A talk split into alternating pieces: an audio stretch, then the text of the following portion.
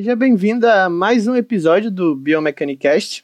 E hoje estamos com Thaís Lustosa para falar sobre lesões na cartilagem. Primeiramente, boa noite, Thaís.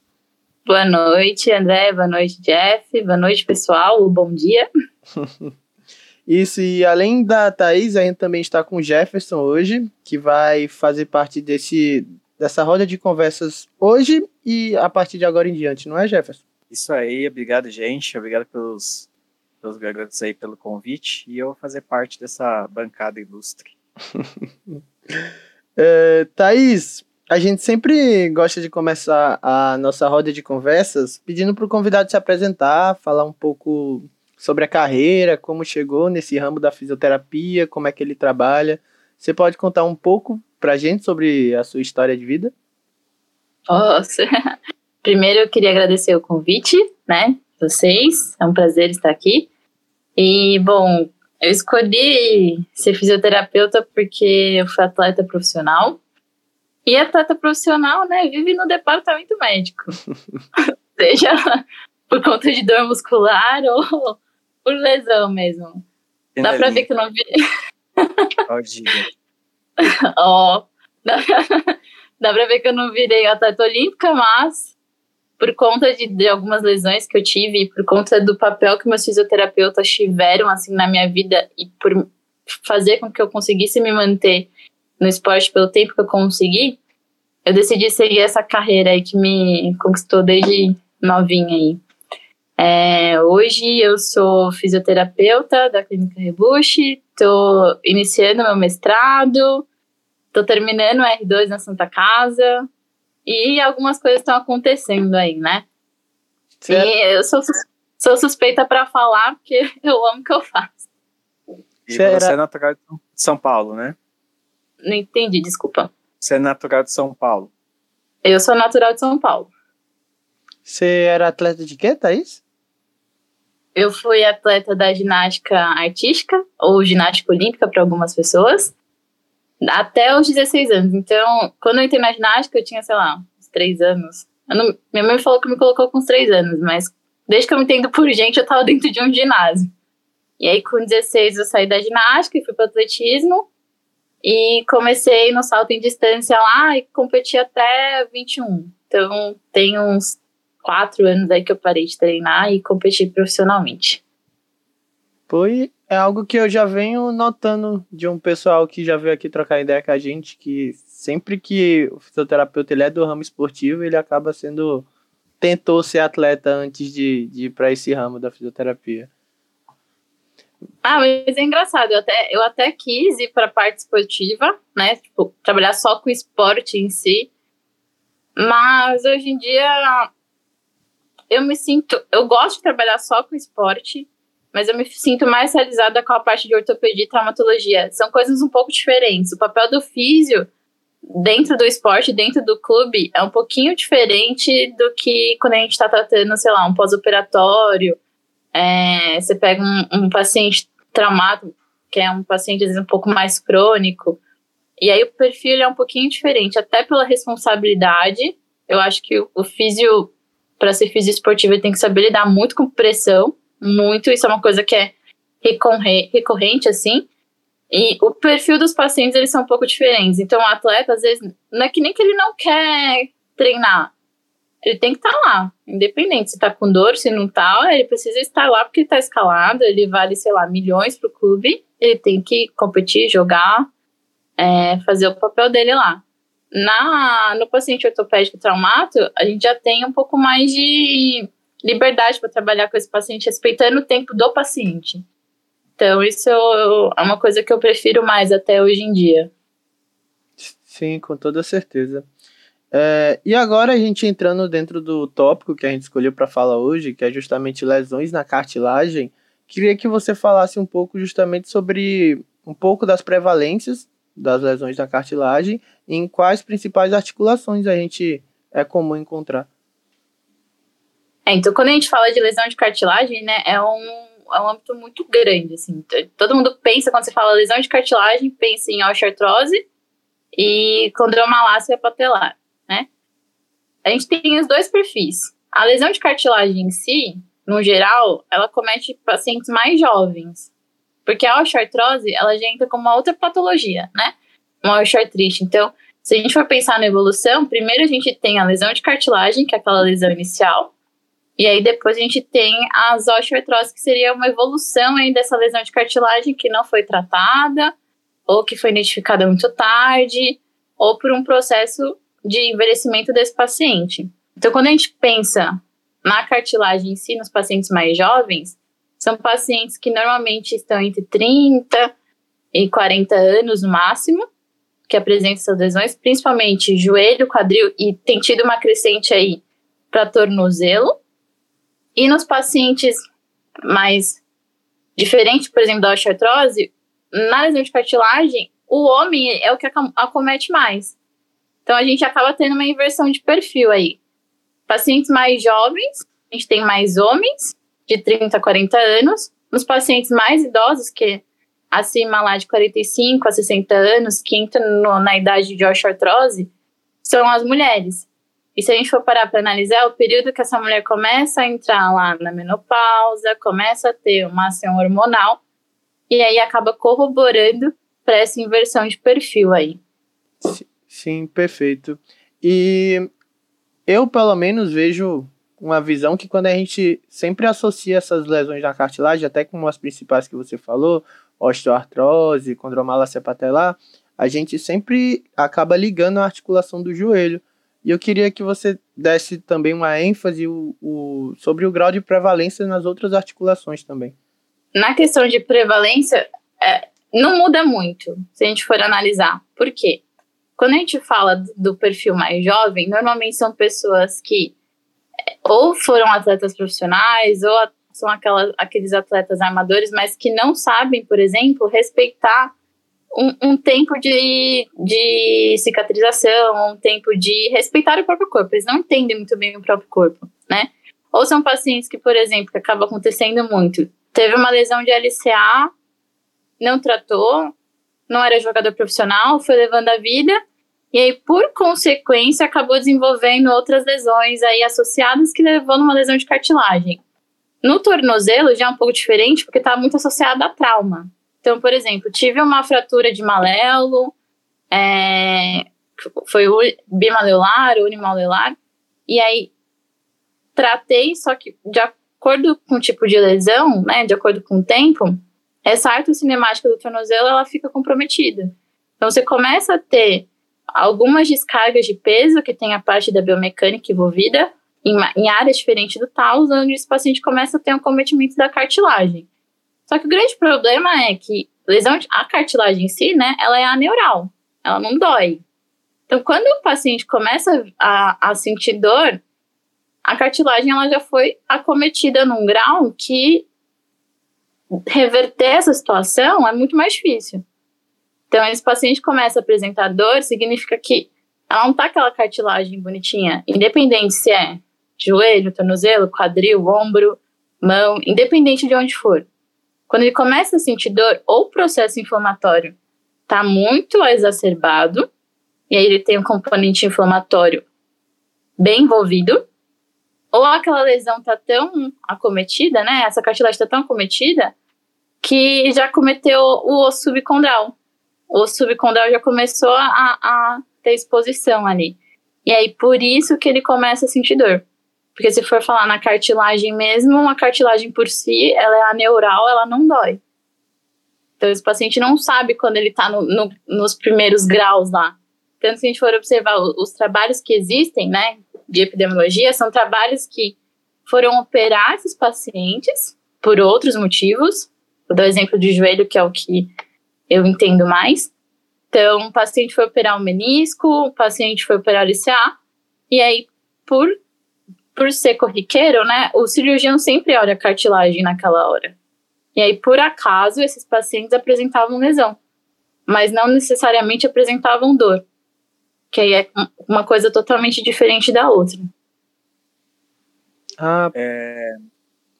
E sobre a avaliação desse tipo de, de paciente, como você, você vê que seria uma avaliação para um diagnóstico ideal dessa condição?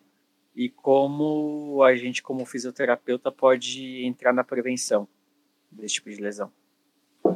Porque a partir do momento que realmente, ah, geralmente os pacientes vão é, procurar fisioterapeuta como primeiro contato quando ele já tem dor, né? E uhum. já está avançado. É, e como a gente consegue diagnosticar bem isso, conseguir separar algum, alguns diagnósticos diferenciais, né? E ir para outros tipos no mesmo perfil, né? A pessoa se enquadra nesse perfil, mas ele não tem os sintomas, como a gente pode prevenir isso? O primeiro ponto é o grau de irritabilidade desse joelho. Então, por exemplo, uma coisa que ninguém para para analisar é que se eu tenho um processo, um processo inflamatório nesse joelho, né, um edema naquela região, principalmente se for edema capsular, e aí é diferente de se for um edema extracapsular, se a gente for parar para analisar, a, o líquido sinovial é o que nutre a cartilagem. Se eu tenho um edema naquele região, na, na parte capsular, provavelmente eu tenho quimiocinas ali que estão fazendo, tentando reparar alguma coisa. Seja ela é, menisco, seja ela LCA, não importa qual é a região que ela está tentando nutrir, mas eu tenho é, esses biomarcadores agindo naquela região. E um dos biomarcadores que acaba acontecendo é o TNF, que é o fator de necrose tumoral. O fator de necrose tumoral está totalmente envolvido com o início de degradação da cartilagem. E aí uma coisa que a gente não para para analisar, por exemplo, é, ah, eu tive um paciente que teve uma queda. Só o processo de queda vai gerar um edema naquela região. Eu tenho uma resposta inflamatória. Uma resposta é, no osso subcondral, que às vezes aparece edema ósseo nessa região também. E aí a gente não para para analisar que a nutrição dessa cartilagem naquele momento está acontecendo e não está acontecendo na homeostase que, que deveria acontecer. E aí a gente tenta respeitar lá, ah, mas não tem dor para agachar, não tem dor para para sentar e levantar, não tem dor para correr. E a gente começa a graduar as atividades que ele não tem dor. Só que se a gente for parar para analisar, Edema, é, edema ósseo, por exemplo, demora às vezes de 13, 12, até 15 semanas para ser reabsorvido, dependendo do tamanho desse edema. Então, o grau de irritabilidade é o ponto-chave para essa avaliação.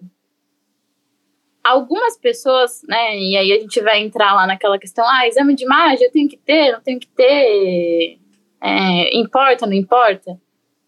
Para lesão de cartilagem, eu discordo um pouco. Porque eu preciso ter noção de como que tá essa, essa articulação por dentro. Então, como é que eu vou saber se tem edema subcondral, por exemplo? Eu não consigo ver o edema subcondral. Eu tenho uma ideia que tem edema ali quando esse edema ele tá capsular, né? É, ele extravasou tanto que esse joelho tá edemaciado. Agora, se eu falar para mim, ah, para artrose, o paciente tem 65 anos, tá com dor no joelho, provavelmente é uma osteoartrose. Então, ponto-chave seria, seria, né? Grau de irritabilidade, idade do paciente, como foi que ele começou a sentir dor, e aí vão entrar lá os diagnósticos diferenciais. A gente testou o paciente, não deu positivo para lesão de menisco, não deu positivo para LCA, não deu positivo para qualquer outra coisa, alguma coisa tem aí, entendeu? Vamos observar e começar a olhar. É que nem a na dor feonopatelar.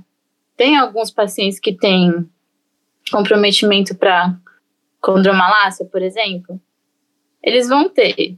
Aí você vai, vai pegar e falar assim para falar para mim, ah, mas para dor femoropatelar tem que ser exercício. Não importa a crepitação. É o que a gente tem mais atual, certo? Crepitação não está associada à dor, mas está associada à cinesiofobia. Sim. Do paciente. Não, faz exercício. Cinesiofobia é o que mais gera dor.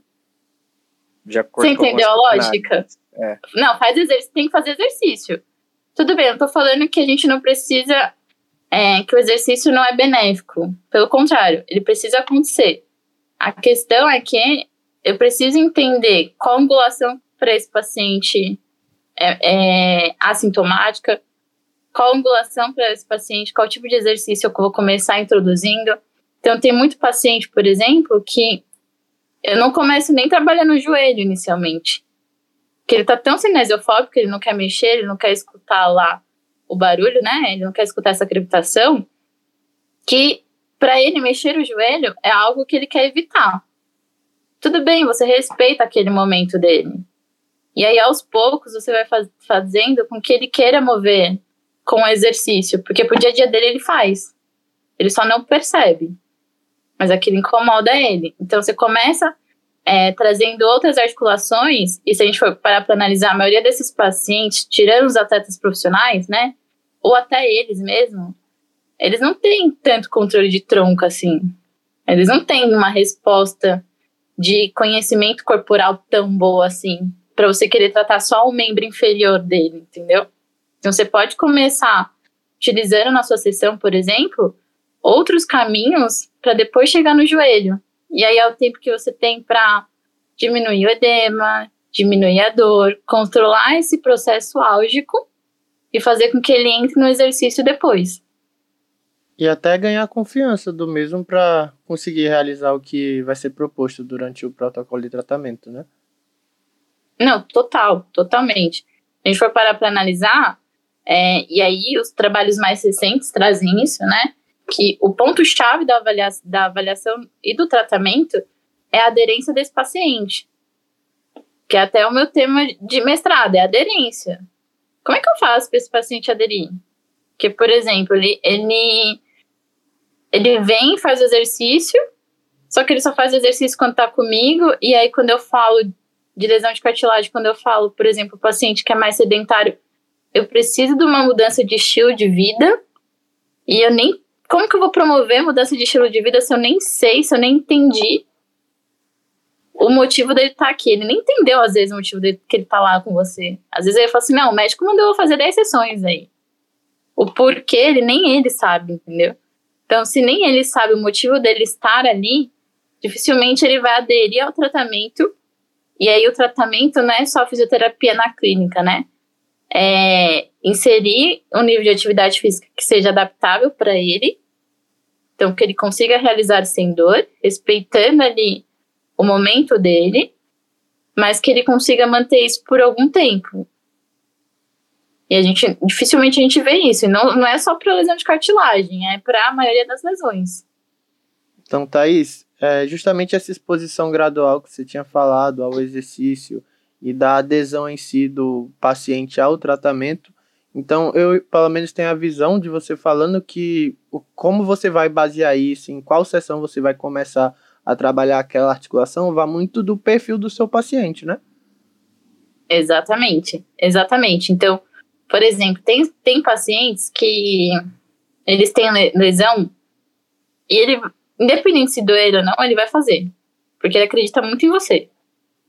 Meu médico falou que eu tenho que fazer, eu vou fazer. É, ele compra a sua ideia.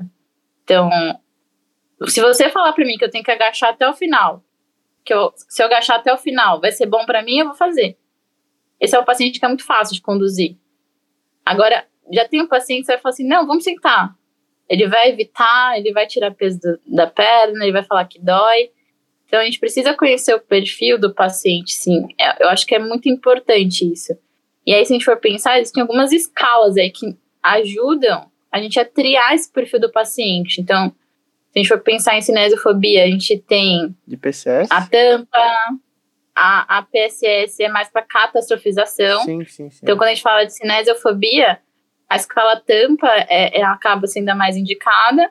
Aí a PCS é para catastrofização. Então, antes de eu virar um cinesiofóbico, eu vou catastrofizar.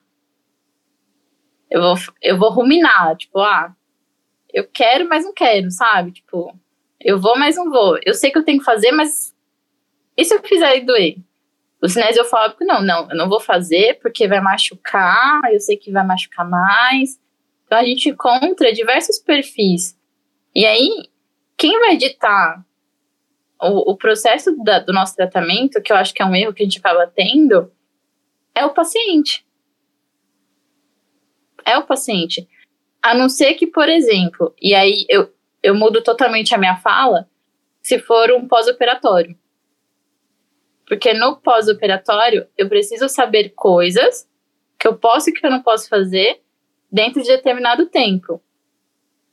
Aí, ok. O paciente, e paciente precisa saber disso. Ele precisa estar ciente que durante tal período até tal período ele vai poder fazer isso, por isso e se isso. Um ponto-chave é sempre explicar para o paciente o porquê das coisas. Que o paciente, se ele não souber o porquê das coisas, para ele não vai fazer sentido nenhum. Então não adianta você passar lá, ah, eu vou passar para você é, a cadeira extensora na angulação de proteção. E aí um dos questionamentos que eu, que eu faço é, qual que é a angulação de proteção? Se a gente for pela literatura, 90-45, porque tem mais contato lá femoropatelar, e aí na teoria eu tô diminuindo carga, né? Compressiva ali naquela região, porque eu distribuo melhor essa carga que tá, tá, tá se dissipando ali na articulação. Mas, Mas e se eu passo. contato articular, né? É.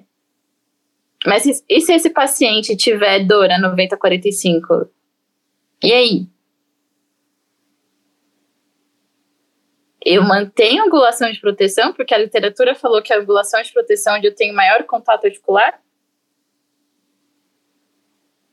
Entendeu? São questionamentos que às vezes, tudo bem, eu sei que a literatura traz que eu tenho maior contato articular, mas a angulação de proteção é a angulação que o seu paciente não sente dor. Se meu paciente sentir dor de 90 a 45, eu vou ficar expondo ele a 90 a 45 ali o tempo inteiro? não faz muito sentido, né? Exatamente. E aí, por isso que entender a área da lesão faz parte nessa, né, nessa patologia. Por isso que quando a gente fala ah, exame de imagem, ele vai determinar o seu tratamento? Ele não vai. Ele vai mudar muita coisa no seu tratamento? Ele não vai porque a clínica do paciente é soberana. Mas se você souber, por exemplo, que a, ele tem uma lesão onde tem exposição ali do subcondral, que está sendo, tá tentando, né, fazer um tratamento conservador, para que ele não vá para cirurgia, você vai ficar expondo carga compressiva e axial naquela região? Aí não faz muito sentido, né? Exatamente. E aí, os artigos, os trabalhos trazem pra gente que a gente precisa proteger essa região. E aí, proteger a região é entender onde é a lesão, que era que é, e como eu estou expondo essa carga para esse paciente. E aí muda totalmente quando a gente fala de outras, outras patologias, né? Porque quando a gente vai para a osteoartrose, por exemplo, não, tem que trabalhar. Mas por que, que tem que trabalhar? Porque na osteoartrose, o compartimento inteiro está comprometido. Não dá para você escolher então, um local. Não tem como eu escolher um local. Você como é que eu vou falar para você? É biomecanicamente, anatomicamente, é mais viável, né? Em teoria. Entendeu? Então, o que determina lá é o quadro clínico do paciente. Então, como é que eu vou escolher um grau, um, um, tentar proteger essa articulação se a, o compartimento inteiro está comprometido? Eu tenho lesão de cartilagem, mas no côndilo femoral inteiro, na tíbia, no côndilo tibial inteiro. Então, eu não consigo é, proteger essa articulação. O que eu consigo é, se eu deixar de fazer movimento, a nutrição piora. Ele fica mais fraco, então eu tenho mais carga naquela região. Porque o músculo que deveria fazer a função, ele não está fazendo. Por evitação de utilizar aquela região. E aí eu tenho toda uma cascata que acaba piorando. É, a gente falou bastante agora de, de, de a parte de exercício, né? Tratamento ativo. Mas o que e você, sua opinião, né? E o que há de, de atual aí na literatura sobre os tratamentos passivos, né? Porque a gente é, vê muito, às vezes, encaminhamento do, do médico para fisioterapia, geralmente depois que se foi tentado várias, várias tentativas de, de tratamento passivo pela parte dos médicos, outros tipos de terapeuta, né? É, então, o que, que você considera coisas lá de trás, né, que são um pouco mais mitológicas, assim, eu, eu considero mitológicas hoje em dia, e antigamente se tratava lesões de cartilagem e outros processos degenerativos com calor profundo, né, ondas curtas aí, né, É, mas aí vem lá desde ondas curtas lá atrás, corrente. É, é, correntes, outras correntes eletromagnéticas, né? Microondas, aí passa pelo laser, pelo ultrassom, passa pelos corticoides, passa pelos não corticoides, passa pelo ozônio, passa pela acupuntura, passa pelas Jurássico o negócio, né? É, ventosas e tapings. O que, que você acha de todos esses, esses que eu citei? Quais você considera interessantes ou não, né?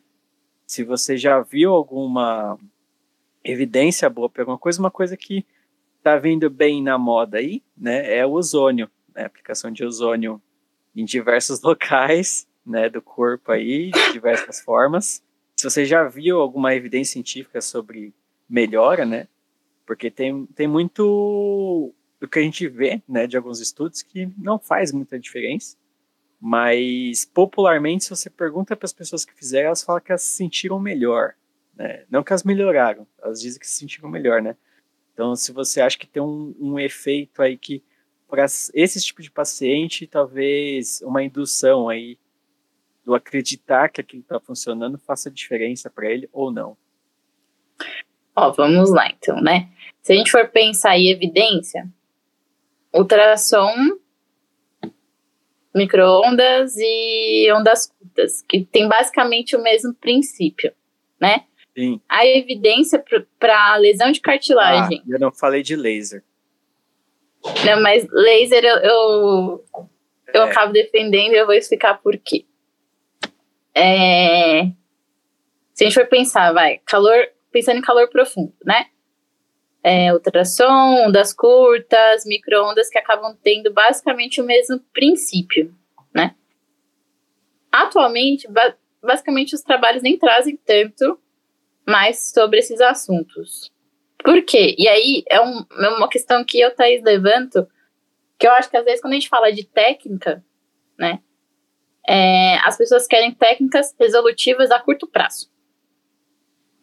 E aí tudo que é técnica, quando eu falo, quando eu penso na fisioterapia, são técnicas que é para facilitar o que a gente faz de melhor, que é devolver a funcionalidade para esse paciente. E devolver funcionalidade é você fazer com que ele se mova. Movimento é exercício. Então não adianta você falar que técnica vai resolver o problema do exercício, porque não vai, são coisas totalmente diferentes. É água e óleo, não se mistura. Mas um complementa o outro. Entendeu? E aí, por exemplo, para esses, esses três últimos, a evidência é baixa. Tanto que os últimos guidelines nem trazem como indicação. E muito mais para lesão, por exemplo, osteoartrite, osteoartrose, no processo mais degenerativo do que lesão focal. A gente for para para analisar, nem chega na região, né? Sim. Laser. Laser ele tem trazido uma boa evidência para esse paciente, mas pensando ali, se a gente for pensar na no princípio ativo do laser, né? Ele não vai curar a lesão de cartilagem. Não adianta. Teve lesão de cartilagem, a cartilagem ela não se regenera. Então, é, é nenhum. É uma coisa que, que se bate muita tecla que a pessoa assim, ah, ela vai regenerar. Mas e o sangue para chegar? Então, nem, nenhum. Essas técnicas se vendem assim, aumenta a perfusão sanguínea, mas você só consegue, em teoria, aumentar a perfusão sanguínea de onde tem perfusão sanguínea. Ela não tem. E quando, é. quando ela começa a ter, por exemplo, infiltrado de vasos sanguíneos, significa que a estrutura dela, a estrutura de colágeno dela já foi muito danificada. Para ela, ter, ela começar a ter infiltrado de, de vaso sanguíneo naquela região, ou até raiz, parte neural mesmo, parte de raiz neural chegando ali. Então, o laser em si, é para diminuidor, porque ele tem um. Ele traz para a gente, né? Um dos efeitos é a parte anti-inflamatória. Se a gente for pensar na questão reativa desse joelho, que foi o ponto-chave lá no começo, esse joelho ele tem um puta edema, né? Um baita edema, desculpa o palavrão. Um baita edema na, naquela região. Então, um dos, um dos princípios do laser é ajudar nesse processo inflamatório. Então, se eu consigo diminuir esse processo inflamatório, eu consigo fazer com que a nutrição dessa cartilagem fique melhor. Mas porque eu consegui controlar o processo álgico, né, que está acontecendo ali.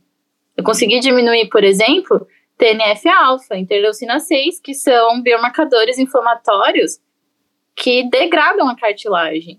Então, o meu princípio não é curar a cartilagem, é melhorar o meio para ela, para nutrir melhor aquela, aquela região.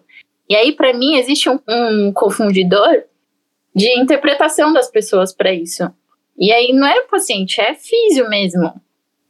Porque não para para analisar o princípio ativo dos métodos, né? Para que, que serve o método? Ah, não, mas saiu um artigo lá que melhora. Mas calma. Melhora o quê? Melhora a dor. Não melhora a lesão da cartilagem, entendeu? Então, são coisas que são diferentes aí, se a gente for parar para analisar. E aí, indo para as correntes, né? Tanto analgésica quanto eletroestimulação. Para eletroestimulação, a gente tem uma boa evidência, pensando que esse paciente, paciente que tem dor, pode ter inibição muscular heterogênica. Então, para inibição, a corrente ela é um, um, fator que ajuda nessa questão. E as correntes analgésicas, se a gente parar para analisar aqui, alguns pacientes podem aparecer e podem apresentar dor neuropática. Um dos princípios para tratamento da dor neuropática é a corrente analgésica, para você densibilizar essa área. E aí, a gente acha que as pessoas estão viajando às vezes, mas nunca parou para analisar o paciente. Ninguém aplicou lá um DN4, que é um questionário, né, para a gente identificar se esse paciente tem característica de dor neuropática. Porque se ele tiver característica de dor neuropática, eu não vou conseguir atacar com exercício de cara. Eu preciso dessensibilizar essa área. E aí, uma das maneiras é utilizar a corrente analgésica. Então, se você souber o porquê você está usando e para quê, você acha artigo para tudo.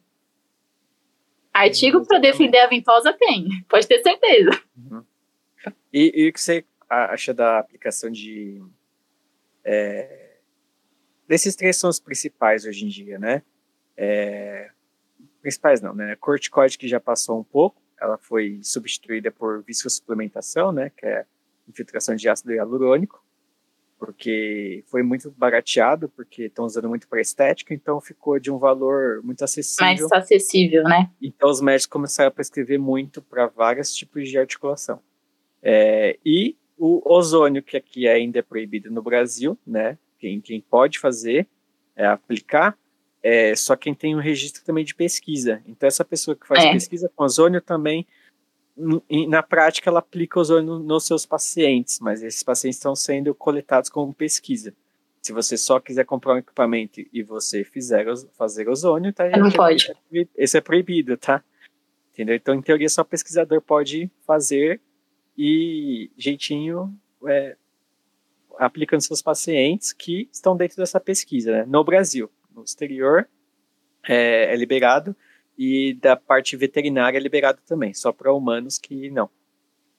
É, aí o que você considera aí desses três aí? É, infiltração de corticoides, que se fazia muito, é, ácido hialurônico e ozônio. Melhora a melhoram a dor, é, causam maior degeneração, custo-benefício. O corticoide era muito comum, mas aí eles começaram a observar, né, não só a, a infiltração de corticoide, mas até a ingestão de corticoide via oral para tentar diminuir basicamente, principalmente dor e processo inflamatório desses pacientes. A questão é que efeitos adversos eram muito altos. E eles começaram a observar que eu controlo o processo inflamatório, mas o meio, né, a, a nutrição daquela articulação não melhorava. Uhum. Então, o paciente melhorava no curto prazo. Tá empurrando. Vai, Exatamente. E aí, só que o paciente ficava dependente de infiltrações de corticoide ou do medicamento via oral. Então, se você for pensar no longo prazo para esse paciente, não é algo benéfico, não é algo que tem custo-benefício, né? E aí, as injeções de ácido hialurônico, quando começaram, se a gente for parar para pensar o princípio, faz sentido. Entretanto, a molécula ela é muito densa.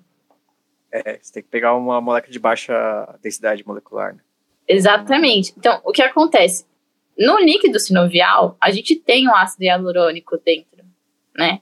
Ele é o que dá essa viscosidade para o líquido sinovial, que ajuda lá a manter a nutrição dessa cartilagem. Então, o que, que eles pensaram, né, pelo princípio? Se eu tenho isso dentro da cartilagem, um paciente que tem déficit de nutrição, porque como eu tenho mais processo inflamatório, a minha produção de líquido sinovial, ela fica deficitária, ela não é igual de alguém que tem a cartilagem saudável. Será que se eu injetar ácido hialurônico, eu não melhoro o meio dessa cartilagem? E aí a intenção não, é a mesma coisa dos outros, não é curar a lesão, é melhorar o meio. Tanto que o paciente melhora dor e função. Ele sente diminuir crepitação. E aí, um erro que eu, que eu vejo, se você for pegar, por exemplo, estudos de microbiologia, né, que vão analisar o tecido, eles trazem uma melhora dessa nutrição desse tecido. O problema é que eles, os trabalhos que criticam, né, que aí compara lá fisioterapia e, e o ácido hialurônico, faz com que esse paciente ele, ele traz como se fosse algo resolutivo. Tudo ele bem. É um, um meio para te ajudar a fazer exercício, né? É, entendeu? Por exemplo, ah, último artigo aí que gerou uma polêmica danada, que saiu, se eu não me engano, ou foi na JAMA, foi na JAMA. Revisão sistemática com meta-análise mostrando que ah, dentro de dois anos não faz diferença eu usar ácido hialurônico ou usar o paciente fazer fisioterapia. Tudo bem, o meu objetivo que foi fazer exercício, ele foi alcançado por os dois grupos. O que ninguém observa naquele gráfico, né, que todo mundo mostra a parte final do gráfico. Sim. Ninguém mostra que na, o, a curto prazo, o paciente que melhorou mais rápido foi o paciente que fez a infiltração. Sim. Porque melhorou o meio. E aí você não é criticando. uma janela de tempo para você trabalhar. E aí, se você parar para analisar. Não precisa ser no pain, no gain, né? Você entendeu? E aí, eu acho que assim, é muito fácil pegar e criticar. Pensa comigo, se o negócio fosse tão ruim assim, ia ter um monte de trabalho da ortopedia trazendo que faz que tem efeito. E aí o efeito não é na dor e na função, é no tecido. Entendeu? Sim. É no tecido biológico. Dor e função, quem trata é a física, é a gente, é exercício. Eu concordo. Mas o que, que eu tenho que facilita o meu exercício? E o ponto que eu chamo a atenção é que eu vejo que é um erro, tá? E não são trabalhos, é mais do dia a dia que eu observo. É, o paciente que é indicado para fazer essa infiltração é o paciente que tem uma lesão pequena, não é o paciente de osteoartrose que está com um grau de degradação do, alto. do custo. É, se vê muito porque há seis anos atrás o custo era muito alto. Tá? É, Para quem é mais novo aí na físio, né? O custo era muito alto. Então eram pacientes muito específicos para ser indicado. Hoje em dia é muito não, difícil você todo não, mundo. É, você não ter um paciente que não foi indicado. Entendeu? E aí cumprindo também. É, é. A, a, a, gente da FIS, às vezes, tem que começar a abrir o olho que o mundo, às vezes, não é só clínico. O mundo tem uma parte política, financeira junto. Mercadológica. Mercadológica que vai fazer diferença pra gente, né? Porque as, o tratamento não é ruim, mas por que está acontecendo com tanta frequência, né? Entendeu? É, é exatamente isso. É entender qual o contexto disso para agora, né? Porque então, alguns países fazem mais cirurgias de uma coisa e outros países não fazem, né? A escola do, do a escola lá que eles tra trabalham, né, que foram crescendo, é, traz mais aquilo. Então, por exemplo, indo nesse, nessa linha de raciocínio, eu acho que a gente ainda não sabe, a gente assim, eh, levando profissional da saúde, tá? Indicar quem precisa ser infiltrado. Porque, por exemplo, o paciente de osteoartrite, osteoartrose, que já tem um grau de acometimento alto, para ele não vai fazer diferença. Lembra, a cartilagem já está toda acometida. Então é aquele paciente que vai infiltrar, e ele vai chegar e assim: ah, tá doendo mais, né? Porque de primeira, a gente tem uma reação do corpo, que é algo externo. E só depois de uma, duas semanas que ele melhora. é, e tem agulha perfurando o joelho, né? A cápsula. A, é, perfurando a cápsula, você pode pegar alguma estrutura, né? A cápsula é, é perfurada. Tem terminação nervosa. Ali. Exato. São Exatamente. com uma agulha intramuscular. É bem grande. Então, é, olhando, olhando a parte clínica, né? O paciente, o, o ácido em si, se a gente for olhar biologicamente falando, ele faz sentido. Uhum. A questão é, é o quê? Para quem está sendo indicado. Eu não acho que deve ser indicado para todo mundo que tem lesão de cartilagem. Pelo contrário, eu ainda acho que a gente precisa identificar qual paciente que precisa receber o ácido hialurônico. Uhum. Que eu acho que é o maior erro que está acontecendo. E aí o pessoal pega, ah, mas no trabalho fala que sim, o outro trabalho fala que não, então faz só fisioterapia. Não, faz só infiltração. Acho que a gente precisa parar um pouquinho para analisar. Olhar, beleza, esse trabalho falou que sim, esse trabalho falou que não. Em qual dos trabalhos meu paciente se encaixa? Sim, porque não são as Às vezes ele não se encaixou em nenhum.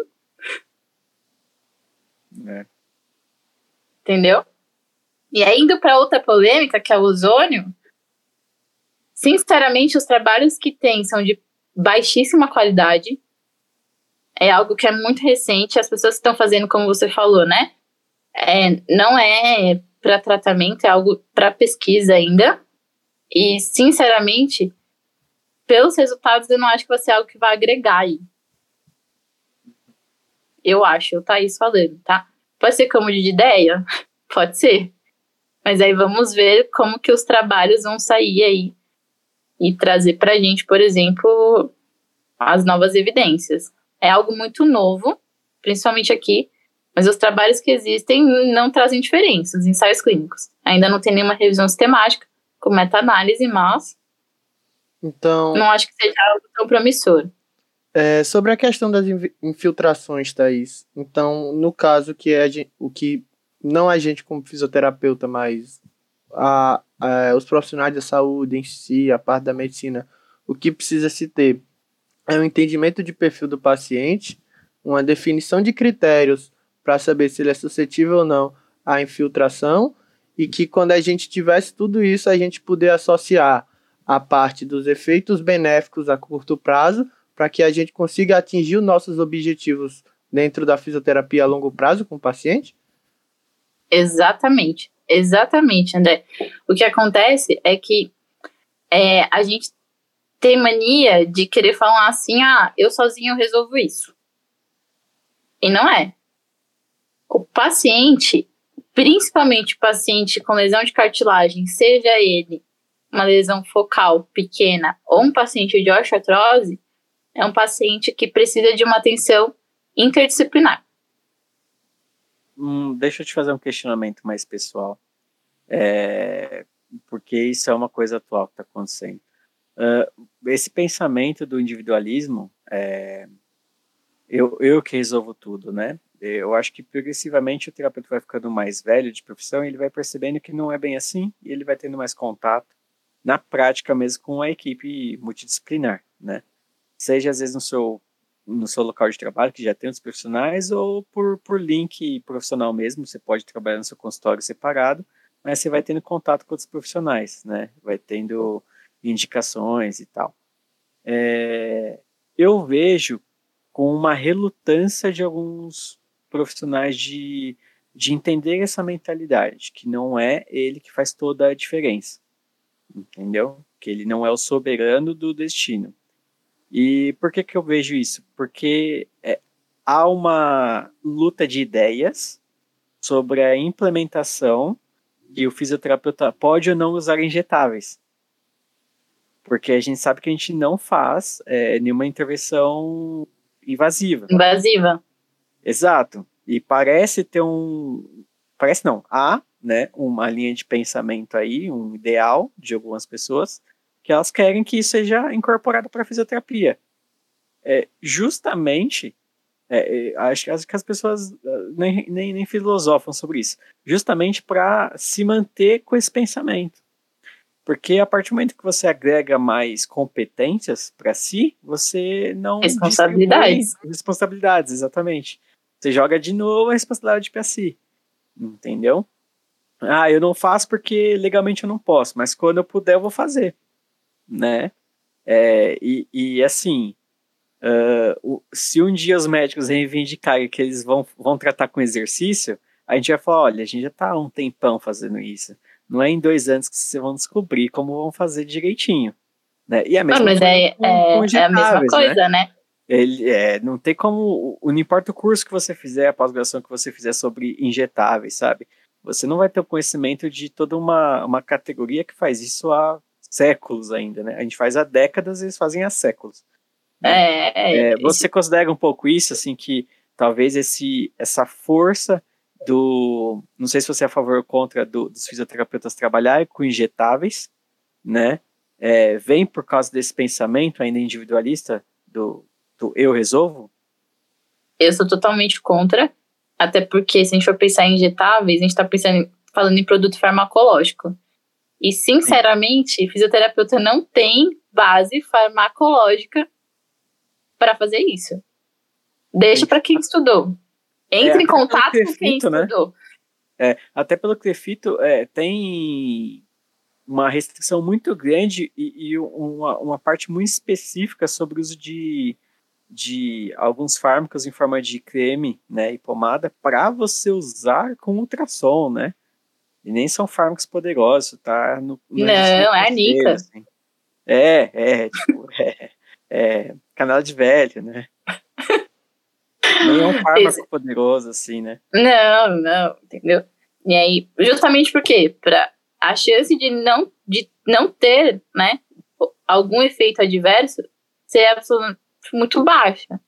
Porque se tiver, você não tem indicação para fazer isso. Sim. Entendeu? E aí, por exemplo, uma coisa, uma coisa que é, eu acho que as pessoas, ultimamente, o pensamento tem sido muito individual, né, de querer resolver tudo. Cara, a troca, eu acho que assim, quando as pessoas entenderem que a troca com outros profissionais é tão rica, que aí você fala assim, nossa, é melhor eu ficar aqui na, no que eu sei fazer bem e eu trocar com um cara que sabe fazer bem o que ele faz. Seja ele médico, ortopedista, muito. seja ele nutricionista, seja ele psicólogo. O que eu acho? A gente precisa ter noção do que eles fazem. Porque Sim. aí o meu tratamento é mais assertivo. Por exemplo, eu amo entrar em cirurgia. Eu, Thaís, eu amo participar de procedimento cirúrgico. Por quê? Eu aprendo muito.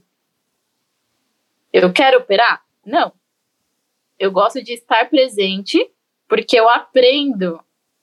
E aí, se acontece alguma intercorrência, se acontece alguma coisa na cirurgia, eu tô ali, entendeu? Eu tô em contato com o médico que tá operando. Ele vai me passar, eu tô vendo, ele tá falando comigo. Ou, por exemplo, a Nutri. Tá, eu te precisei mudar a dieta do paciente tal. Essa semana pode ser que ele chegue mais cansado. E aí ele chegou cansado para você e você não sabe que ele trocou medicamento, dieta. Aí você vai virar para ele e vai falar assim: vamos parar de preguiça? Tem que fazer exercício. E aí? Sim, né? E até às vezes a gente pega pacientes que eles não. Eles têm comorbidades que às vezes a alimentação é, é a regra da, da existência dele, né? É, lesão renal crônica, é, doenças hematológicas, diabetes, né? É, tem uma correlação muito grande para o ganho de força para alimentação inadequada do que é um tratamento para essas doenças, né?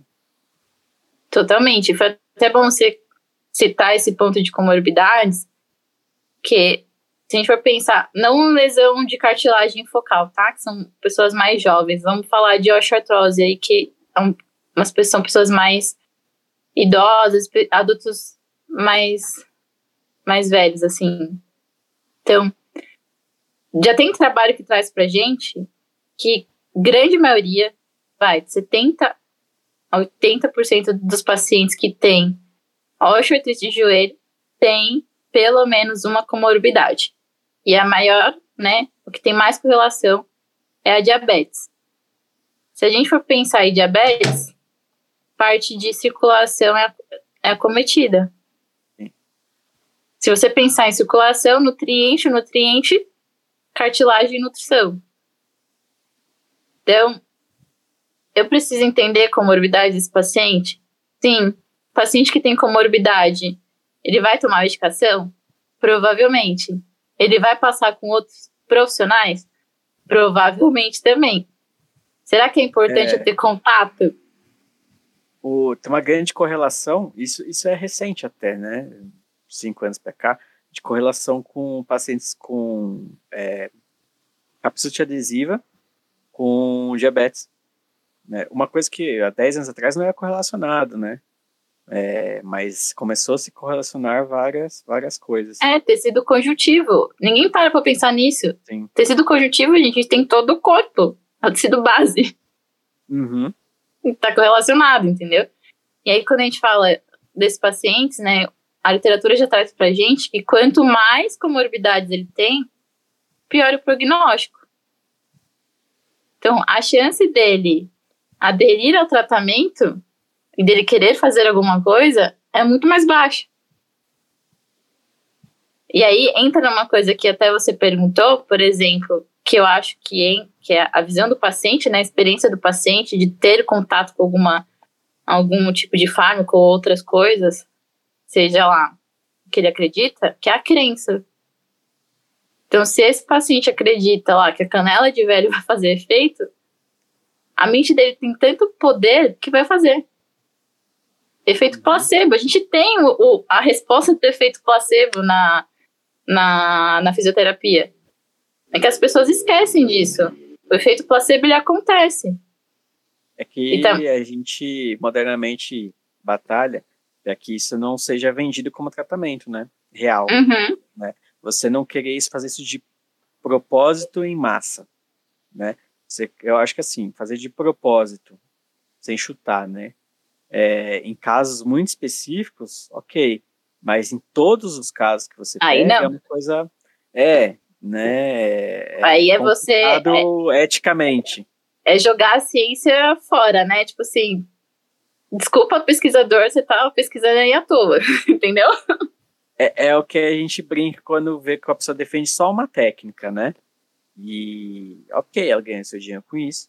Aí a gente se pergunta, ela realmente acredita e, e, e, ela exclui todas as evidências científicas que existem ali, ela acredita naquela técnica, ou ela realmente sabe, tipo, que não tem tanta evidência, que realmente não, a coisa não é assim, mas ele joga muito o jogo do placebo melhora o poder da mente do paciente, né? A gente, fica, a gente se pergunta, né? Se tal terapeuta, ele. Qual, qual, qual o pensamento lá interno ele, quando ele tá sozinho? Ele tá fazendo de propósito, né? Ele tá fazendo de propósito ou ele realmente acredita naquilo? Ele acha que um cristal cura osteoartrose, né? Ou ele acha, ele sabe que não cura mesmo, mas ele sabe que ele, em teoria, tá melhorando a vida do paciente porque tá convencendo o paciente daquilo, né? ele acredita no que ele fala ou ele sabe que ele tem um bom poder de convencimento, né? É, é complicado. E aí, foi até bom você entrar nesse assunto, que se a gente for parar para pensar, um dos exercícios que tem crescido muito, né? É o exercício, todo mundo chama que é mente-corpo. Tanto no, nas lesões de cartilagem no geral. E aí, quando a gente fala exercício mente-corpo, as pessoas acham, e existe uma diferença, tá? Vou citar o yoga, que é o que é mais conhecido. Explica para o pessoal o que é o exercício mente-corpo. Exercício mente-corpo, gente, são exercícios onde o estado de concentração desse paciente, ele precisa ser elevado, né? Então, você tira o foco da dor. O ideal é que você tire o foco da dor. Ele vai focar tanto em outra coisa, e aí entra muita questão de conhecimento corporal envolvido. Se a gente for pensar, por exemplo, no yoga, que ele acaba esquecendo, tirando o foco da dor dele. E aí, um dos pontos, quando a gente fala yoga, por exemplo, existe uma diferença entre eu realizar os movimentos do yoga Então, a minha terapia ser baseada nos movimentos do yoga, que é o que muita gente acaba fazendo, e eu fazer a prática do yoga. Quando a gente fala exercício mente-corpo, é a prática do yoga. Por quê? Tem todo um ritual e tem toda uma crença envolvida com o yoga. Então, é o momento que a pessoa para para cuidar dela, é o momento que a pessoa para para trabalhar respiração, meditação. Então, são coisas diferentes. E às vezes as pessoas acabam misturando. Existe é, é, essa diferença que às vezes a gente não se toca muito. Ah, lê o artigo lá, o yoga é bom. Aí você começa a pesquisar lá na internet, né? Exercícios de yoga. Vou passar pro meu paciente porque yoga é bom. O tai chi, né? Que aparece muito também. Vou passar os movimentos do tai chi porque o tai chi é bom. E não, existe toda uma filosofia por trás disso. E é essa filosofia que faz com que aquele tipo de exercício seja um exercício mente-corpo. Onde aquele paciente está presente totalmente naquele momento. É, por Os... exemplo, estudos que é, fazem intervenção com dança. Exatamente. É, é um tipo de exercício mente-corpo. Você não está simulando dança, você está realmente fazendo Dançando. uma aula de dança. É. é. Não é um terapeuta dando dança, é um, um, um graduado de dança, né? É um professor especializado nisso dando dança, né? Dando a especialidade dele. A mesma coisa com as artes marciais, né? Quando eu falar que isso tem muito na, na, na neurologia, no, no, no de autismo, né? Ah, fazer karatê fazer é, taekwondo, fazer alguns esportes específicos ajuda nisso. Mas quem está dando é o cara que é mestre nisso. Não Sim, é um não é o fisioterapeuta. Estimulando, é. Né, antigamente se falava assim, fazer os movimentos do Pilates é fazer Pilates? Aí fala, não, você pode replicar os exercícios exatamente iguais num vídeo. Mas, mas existe uma não, filosofia, né? Existe uma filosofia lá que são é, é, os pilares do Pilates você tem que levar em consideração no exercício, né? E se você não fizer eles, você não está fazendo Pilates. Né? Simplesmente assim. Você não está fazendo junto essa parte de crença junto, é, mesmo que essa crença tenha rituais físicos, não está fazendo, né? Então, possivelmente você não vai ter os mesmos, os mesmos resultados. E aí é por isso que a gente escuta, às vezes, por exemplo, um paciente fala assim: ah, eu fiz fisioterapia, mas eu não melhorei. E aí eu fui para tai chi, fui para dança, fui para yoga, tô ótimo. Por quê? Uhum. Porque uma coisa que é, esse, essa intervenção faz, que às vezes a gente não faz na físio, é o approach com esse paciente. É a, a relação, a aliança terapêutica. Então, a conexão com o paciente. Que às vezes vai acontecer, às vezes um pouco mais difícil, e é importante. Então, às vezes, eu preciso entender o meu paciente? Preciso. Eu preciso escutar ele, eu acho que mais. A gente escuta pouco o paciente. E às vezes ele saber que ele está ali fazendo 10 sessões complica. Porque ele está contando uma, duas, três. Talvez quando ele vai para esse tipo de intervenção, né? Ele não pense assim, pô, eu vou dançar, vou fazer yoga. Ah, vou fazer 10 aulas de yoga. Ele não pensa uh -uh. nisso. Ele, às vezes, ele vai fazendo duas vezes por semana, uma vez por semana. Ele não conta o tempo. E, né? Ele conta a progressão dele, a melhora. É assim como às, às vezes a pessoa não, não deveria contar o número de sessões que ela está fazendo. Ela fala, nossa, eu vim hoje, estou melhor, eu vim hoje, estou melhor, eu estou melhorando. Ela não conta o, o número. Né? Às vezes uhum. o, o, uhum. número numa folha já começa a fazer um efeito nocebo no nosso paciente. Né? Total. Eu trabalho bastante com, com sem número de sessões, né? E isso me ajuda muito. E às vezes me dou alta em menos de quatro. Tem até a forma. Não existe um número. E tem até a forma com que ele conta, de dele já contar quantas faltam para ele se ver livre daquilo, né? E ele, ah, faltam, faltam cinco sessões para terminar, e às vezes ele associar esse número de, de sessões que foi passado para ele com, ah, quando terminar essas sessões eu vou estar tá bem, eu vou estar tá melhor, já, já vou estar tá livre. E, e, tem uma cobrança, né? Se alguém falar que você tem 10, você pensa que você é uma, uma pessoa comum, você nunca fez fisioterapia. Você entende que 10 é o número máximo daquele momento. Se você tá no 7 e você não teve melhora total, fala, nossa, só me restam mais três. Se coloca um A expectativa. peso, expectativa, um peso em si mesmo, né? Tipo, olha, eu, eu tô muito mal, porque se são 10, eu tô no 7, eu não tô como eu gostaria de estar. E né? é, Eu tô é no complicado. segundo, tô no 3. Ah, mas tem mais 7. Então lá pela. Aí eu engato, sabe? Tenho tempo. E aí, é, é complicado. E aí, quando a gente pensa pra, para para analisar, por exemplo, paciente crônico, cara, 10 sessões não é nada Não. para ele, se você for pa- parar pra analisar. Porque não vai 10 sessões seguidas, né? Dias seguidos. Sim.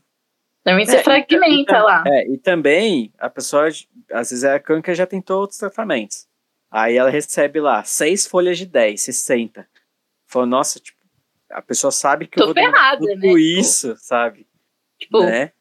que que eu tenho? Já escutei do paciente, olha, o que que eu tenho que o médico já fiz, já cansei de fazer fisioterapia, essa é a última vez que eu vou tentar, porque eu não sei mais o que fazer. E aí, quando você começa a entender a pessoa, a escutar a pessoa, você vê que são detalhes, sabe? Nunca ninguém parou para escutar ela. Uhum. Por exemplo, eu tive um paciente que ele jogava basquete na infância. Sim. E ele estava no pós-operatório de LCA por conta de uma lesão durante o esqui. Só que ele estava numa fase que eu estava com muita dificuldade para fazer ele andar sem claudicar. Cara, a gente precisa resgatar a memória. O que, que ele gostava de fazer? Basquete. Para ele era muito mais fácil andar batendo bola do que andar, sem, do que andar normal. Então, Ele às é vezes, às vezes resgatar tipo, o que o paciente gosta de fazer é muito importante. E aí esses pacientes que têm que são pacientes mais crônicos e é uma característica dos pacientes que têm lesão de cartilagem, é, eles nem lembram que eles gostam de fazer. Porque já tá tanto tempo tratando aquilo que ele fala, ah, não sei. Você pergunta, mas o que, que você gosta de fazer? Ele, ele fica se questionando assim, tipo, que eu gosto? Como assim que eu gosto? E são pontos chaves, porque é isso que vai ditar o objetivo do tratamento. O que, Pra que você gostaria de fazer? voltar, né? Que É, o que, que você gostaria de fazer? Ah, eu queria andar, conseguir andar no shopping. Só fala andar sem dor. É, mas aí quando Mas fala pra, andar pra sem o dor, quê? Pra o quê? Pra É, você precisa- Pra passear, pra fazer exatamente, você, você transforma algo que é empírico, que é subjetivo, numa, exato, numa tarefa. Então, tá, mas a senhora quer andar para quê? Ah, eu quero andar porque eu quero ir no shopping. Beleza, então, ó, pra senhora conseguir ir no shopping, a etapa é essa, essa e essa. E aí, começar a mostrar pra ele o começo, meio e fim. Se o paciente não sabe o começo, meio e fim, é que às vezes, pro terapeuta, nem ele sabe, né? Não tem na cabeça o início, meio e fim do tratamento. Ele nem entendeu ainda o que tá acontecendo no paciente. Ele não E aí sabe fica o difícil. fim, né? Por enquanto. E fica difícil passar pro paciente qual vai ser o início, meio e o fim. Perfeito, Thaís. E eu queria agora, é, voltando para a parte justamente sobre tratamento, sobre essa adesão terapeuta-paciente, eu queria saber como é que funciona a respeito sobre orientações pós-alta, o que é que você passa para os seus pacientes, o que é que você recomenda que eles fa façam. Você falou muito dessa questão de trazer à tona o que o paciente gosta de fazer, creio que talvez seja uma, uma parte importante, até como ter um objetivo dentro do tratamento. Ah, você gostava de jogar basquete, vamos trabalhar para que você consiga jogar de novo, sem sentir dor, de forma tranquila. E até a questão do, de executar o exercício físico mesmo após a, a alta, né? Que a gente já sabe que é importante. Então eu queria saber, é, nessas orientações de forma geral, o que é que você gosta de passar. Bom, para esse paciente, é, quando a gente fala em alta, né? Eu nunca dou alta, por exemplo, se ele já não está fazendo atividade física fora. Porque, e, estudando um pouco mais sobre aderência, né? E é uma coisa que é relativamente nova, que a gente começou a levantar esse ponto de discussão. Esse paciente, ele precisa criar um vínculo com alguma coisa. Ele criou um vínculo com você, né? Com o o, o fato de ir fazer fisioterapia e realizar o, exer o exercício e realizar a sessão. Ele precisa transferir esse vínculo e criar um, um, novo, um novo objetivo, um novo motivo para ele. Então, o exercício que era algo que era para ajudar ele voltar a ser ativo, agora ele já está, você precisa se manter. normalmente, com esses pacientes, eu começo é, tirando o número de sessão da físio para fazer com que ele comece a fazer exercício fora. E a gente precisa pensar em capacidade de demanda para não errar na carga e fazer com que ele não tenha lá um excesso, o que pode aumentar a chance de ter lesão. E ele volta para você porque a gente não controlou isso direito, né? E aí eu faço acompanhamento com ele inicialmente uma vez na semana. Ele começou a realizar uma atividade, seja ele sozinho ou com algum acompanhamento, caso ele tenha condições, né, de ter um acompanhamento de algum profissional de educação física ou algum outro esporte, como dança ou yoga, o que ele decidir fazer, e aí o poder de escolha é dele, porque o que eu observo é, tem muita gente que fala, não, você tem que fazer academia. O paciente odeia fazer academia. E aí ele gosta, ah, eu gosto de jogar squash. Tudo bem, vamos jogar squash também.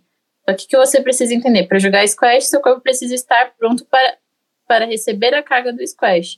Então, você vai jogar squash duas vezes, mas eu preciso que pelo menos uma vez você realize os exercícios que eu vou te orientar. E aí eu mantenho ele comigo uma vez na semana. Comecei a perceber que ele está jogando squash ou atividade que ele resolveu fazer de duas a três vezes, inicialmente duas. Eu vou mantendo com ele comigo pelo menos duas semanas. Porque quando a gente fala de hábito, né, são cerca de 21 dias, em média, para a gente ter mudança de hábito. Ele precisa se acostumar com a nova rotina. Então, pelo menos duas semanas, eu ainda mantenho ele uma vez comigo até ele se adaptar à nova rotina dele. Percebi que ele se adaptou, algumas pessoas levam mais tempo, tá?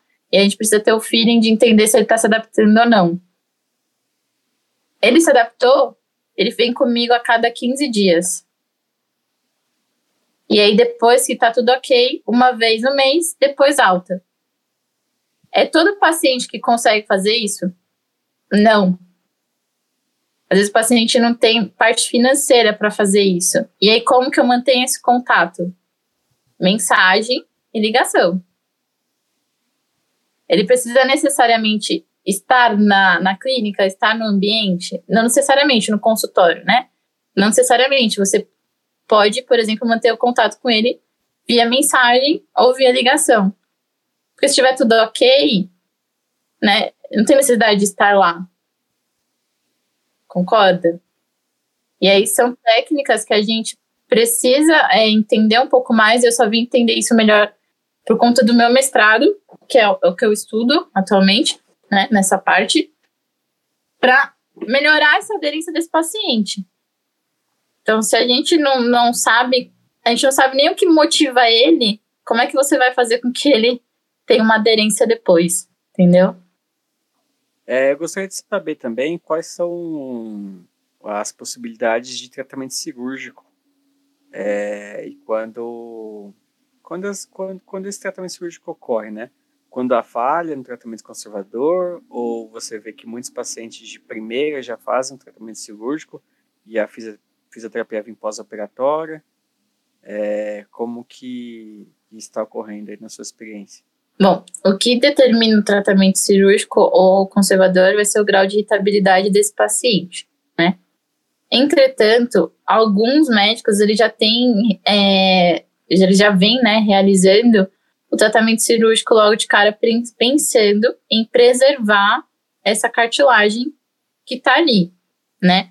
Se a gente for pensar no tratamento cirúrgico, a cartilagem que está em volta, né, circundante da área lesada, ela também vai ser comprometida com o tempo. Então, quanto antes eu conseguir frear esse avanço, melhor vai ser para esse paciente futuramente, né? O que, que determina qual tipo de cirurgia que vai ser realizada? O tamanho da lesão e a demanda do paciente. Então, lesões pequenas, normalmente eles só realizam uma limpeza e desbridamento. Se a gente for pensar no grau de acometimento, eles são lesões onde só tem um, um amolecimento e um frangeamento daquela cartilagem, que é para justamente manter aquele tecido circundante é, que está em volta, né? Bom, porque se ele começa a ser acometido, eu vou perder toda aquela área que está em volta também. Então, eles limpam, tiram o frangeamento e, faz, e faz com que esse paciente, né, ele não, não tenha cometimento maior. E acompanhado ao longo do tempo, de acordo com a clínica dele. A partir do momento que eu tenho exposição do subcondral, e aí vai depender se essa cartilagem ela é menor que 2 milímetros ou maior que maior, né, menor ou maior que 2 milímetros, algumas técnicas podem ser utilizadas. Então, o que, que é muito comum, né? A microfatura, o transplante halógeno ou autógeno de cartilagem. Então, retiro um pedacinho da cartilagem do meu paciente de uma região que não tem carga ou que tem menos carga e vou implantar naquela região que está acometida. Se esse paciente não tem condições de realizar isso, eu pego de banco de tecido. E aí, quando é um plug só, a gente chama de transplante. Quando são vários plugs, dependendo do tamanho da área, a gente chama de mosaicoplastia. Então, acima de dois plugs, vira mosaico. E as técnicas mais recentes que têm mostrado mais resultados, pelo menos nos últimos cinco anos, são técnicas mais novas, é a AMIC e a MASSE. O que, que é a AMIC e a MASSE? São membranas de colágeno, onde os condrócitos eles são induzidos. Então, a AMIC, que é um pouquinho mais antiga, eles pegam essa membrana de colágeno do porco. Então, a mesma membrana que eles utilizam lá para fazer cirurgia cardíaca, eles implementam lá na região da cartilagem, junto com uma microfratura, para fazer com que os, esses condrócitos que estão nessa membrana, ele consiga regenerar aquela região. E os últimos artigos que têm saído sobre isso têm mostrado um bom resultado nesses pacientes dentro de cinco anos. Ainda é muito cedo para dizer se isso é o futuro aí ou não. Mas os trabalhos têm mostrado um bom resultado. Já a MASSE, que é mais recente, que é a, a terceira geração, o que, que eles fazem? Eles retiram condrócito do paciente, então faz uma artroscopia para retirar o condrócito, cultiva esse condrócito em laboratório, injeta esse condrócito na membrana e depois coloca na região da lesão do paciente. Então, é mais fácil de aderir esse tecido. E aí, quando faz a microfratura, na hora que faz a microfratura, esse sangramento faz com que a nutrição, né, o sangue, nutriente, chegue naquela região e induza a produção de condrócito. Então, eu tenho mais cartilagem sendo formada, uma neocartilagem, né, sendo formada ali naquela região. E a membrana ela faz com que ela segure e não perca todo esse processo. No pós-operatório, cada um tem a sua especificação. O que, que muda muito? Se eu tenho lesão na patela ou no côndilo. Normalmente, lesão patelar, mobilidade é mais conservadora e descarga de peso é mais precoce, com brace, tensão. E se eu tiver lesão na região do côndilo, a minha mobilidade ela é mais precoce, só que a minha descarga de peso ela é mais restrita. E aí vai depender de, de cada cirurgia que foi realizada. Uhum. Aí, é, quanto tempo fica nessa, é, cultiva o, essa parte doadora do paciente para proliferar? São de duas a quatro semanas, vai depender do laboratório. Eu tive um paciente que fez com MASSE, e um mês antes da cirurgia, ele realizou a, a artroscopia para fazer cultura do condrócito. Geralmente, onde que é a área do, do odor? Pode ser tanto parte de ilíaco, né, dessa, dessa região mais, é, que é mais né? fácil. Né? É. Todo mundo faz isso.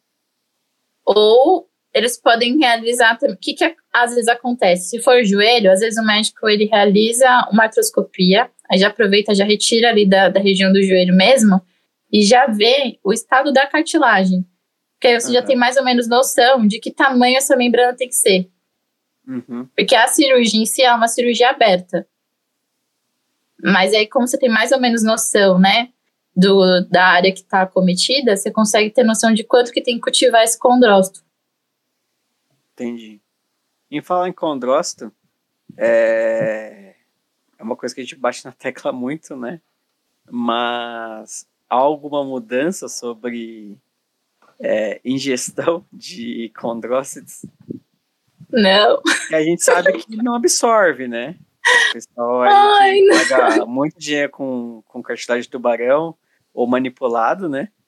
E, Contra o protetor. É, e a gente sabe que tá gastando dinheiro, né? Não, pior de tudo é que eu vejo o médico ortopedista ingerindo contra ainda protetor. Ainda precisa, gastando dinheiro.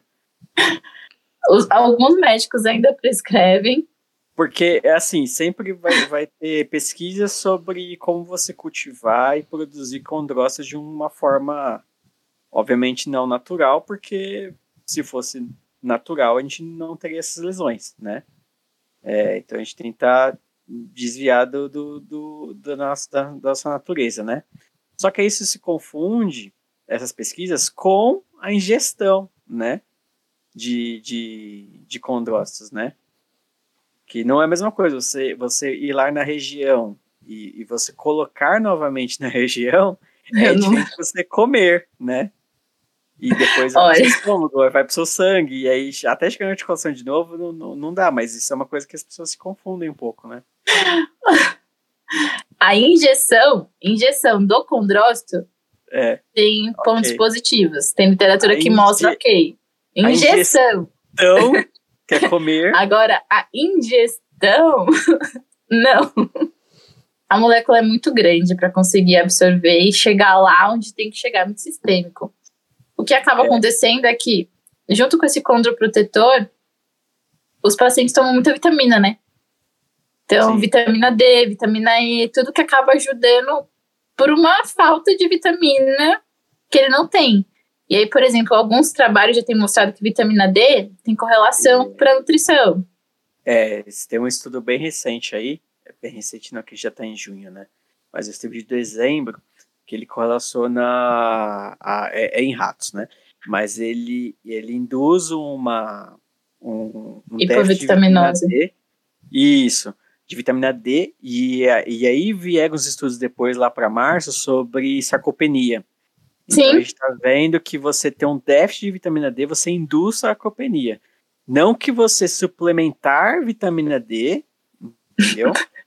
não vai fazer você ter. Mas a, o déficit disso faz com que você tem. É, que a pessoa confunde isso, assim, ela fala, ah, não, vou suplementar vitamina D porque eu não vou ter. Não. A falta do mínimo faz você ter, entendeu? Faz você é, aí, é, essa Isso que é complicado. Se suplementar a mais, não, não faz você ter. Não faz você não, não ter a chance de ter, entendeu? Aí sobrecarrega é. rim e nem sabe por quê, né? É, é igual para proteína, né? Você ter o mínimo de, de ingestão de proteína, você não degrada o seu músculo. Você, você ingerir muito a mais, você não faz o seu músculo hipertrofiar mais rápido, entendeu? Existe um, um número. Um, é, um superávit, né? Isso, existe um número viável de você ter absorção, né? da, da proteína ou de qualquer coisa que você ingira, né? Existe um, um mínimo máximo, né? Até hormônio existe um, um máximo que você consegue né, absorver daquilo que está colocando para dentro do corpo, né? Você não tem receptor suficiente, não importa o quanto você queira, né? Mas é só para a gente finalizar essa do, do colágeno aí. Então a Thais falou para todo mundo que vocês estão gastando dinheiro comendo, tomando colágeno. Oh. Eu já ia perguntar se essa parte eu deixava ou não. É, não sei se faz bem pra pele. É, tem que chamar uma física da dermato, do, da dermato pra. dermato pra falar se faz bem pra pele se ou não, cabelo. É, aí Entendeu? eu também não sei. Não, não, Mas se você for ver a composição lá do colágeno lá pra pele, tem vitamina E, tá? Não sei para que serve a vitamina E. Mas muito bom. Ai, gente. O... Essa do colágeno aí, você, você votou pra ferrar, hein, tadinho. O, o Jefferson, quando faz essas perguntas, aí eu, se eu olho pra ele fazendo, eu começo a rir. E se eu olho pra cara da Thaís, quando ela vê você fazer essa pergunta, eu começo a rir também. Eu tento disfarçar é aqui bom. pra. Bom, tava muito sério esse podcast. Descontraído. Há, há, há perguntas que as pessoas gostariam de fazer. Entendeu? Essa é uma delas. Do colágeno? Eu, é. olha, eu acho que não. Eu, sinceramente, eu acho que não absorve. Não tem trabalho que mostra que, que absorve. Na verdade, tem. Tem trabalho que mostra que absorve, só que são. Mas não é suficiente, tipo, para fazer isso. 10% dos pacientes absorvem colágeno. Desses 10%, 10% esse, esse colágeno consegue chegar até a articulação. Mas então, tipo, é o é, mínimo é, do mínimo, entendeu? Exato. Tipo, para benefício, não, não é benéfico isso, entendeu? Tipo, eu tô absorvendo não, tudo que eu tô tá tomando. Tá muito, é, tá gastando não. muito dinheiro. É igual a suplementação de proteína. Que a gente fala que é um fezes caras. Entendeu? É isso que você tá fazendo. Você tá gastando. Só sobrecarrega, só. É, né? Se bem que assim, é, é, é Uh, para você sobrecarregar seus rins com proteína, por exemplo, que o pessoal bate muito, você precisa de umas dosagens muito altas, assim. Nem fisiculturistas chegam a essas doses, entendeu? É, mas não, não é só rim, não, é sistema intestinal mesmo. Sim, sistema intestinal realmente tem um grande problema mesmo, né? É que às vezes as pessoas não comem, elas suplementam mesmo, né? Aí, é, aí é diferente. É diferente você comer um quilo de carne e suplementar com proteína uhum. em pó né? Você não sobrecarrega tanto o sistema gastrointestinal, né? Mas é, é isso. Tem cara até que bebe, velho. Quando o cara tem que. É sério, é, os caras tem que ter, ter, a, a base proteica lá e tal. Tem que comer não, tantas então é gramas. Aí os caras, quando não aguenta comer, eles tacam no liquidificador sim, sim. o almoço mesmo e, não, e bebe. Mas, mas é isso mesmo, para você não ter dilatação estomacal. É, mas é, é, correto mesmo. É que você suplementar mais, você não tem receptor suficiente. Você não pode estar no mínimo. Mas existe um máximo que depois de passar desse máximo, não importa se você pôr, tipo, 400 gramas, 600 gramas para cima, porque só vai absorver 400. Não, tudo. É, não adianta, seu corpo não tem capacidade para absorver mais que isso, você tá não, ingerindo a, à toa. Até hormônio é assim, né? Até hormônio é assim, você tem receptores X, por isso tem pessoas que são mais fortes ou menos fortes elas têm mais receptores. A genética aí, né? Envolvida também, né? Entendeu? É, exatamente, né? Você tem uma, uma genética, uma anatomia e fisiologia própria aí. É por isso que um absorve mais, outro absorve menos. Eu encerro agora? Como é que é? é. É isso aí. Vamos, vamos fazer uma partezinha. É que essa vai cortar, né? É, mas depois é o Nicolas que vai editar, né? Então tem que só mandar ah, o tempo para ele. Deixa eu ver aqui, 19 minutos. Deixa eu anotar. Você pega as partes que faz sentido, entendeu? Tipo assim, ah, esse aqui deu risada, é, esse aqui faz sentido. É. O, a, a arte de podcast é a arte do corte. Entendeu? É a arte da edição. É a arte da edição. Né? Ai, ai. Cara, mas assim, eu acho que esse formato de podcast tem que pegar bem na física, entendeu? É um esquema de bate-papo mesmo, assim. Tem que trazer informação e tal, mas tem que ter o lance do entretenimento também. É, não adianta. É porque depende muito do convidado. Não, tem gente que fica é... mais à vontade. Tipo. Sim, sim. Teve uma pessoa que a gente gravou e pô, a gente teve que fazer corte pra, pra caramba, porque a gente ia no, nos assuntos e nos negócios que para evitar processo, aí a gente tinha que, que segmentar. É, mas é, é, é, é porque é que nem falou assim, tipo, se você fizer uma aula, você não consegue manter muito tempo da atenção. Não adianta. Entendeu? Não adianta, 20 minutos ah, E o formato do podcast é justamente para a pessoa escutar quando estiver fazendo alguma coisa. Exato. E aí, para as perguntas e respostas específicas, tem os cortes, né? Sim, sim. Entendeu? E isso que é o, que é o ideal. E quem vai ver a conversa inteira e vai pegar o, o tom da conversa inteira, né? É, mas isso que é importante.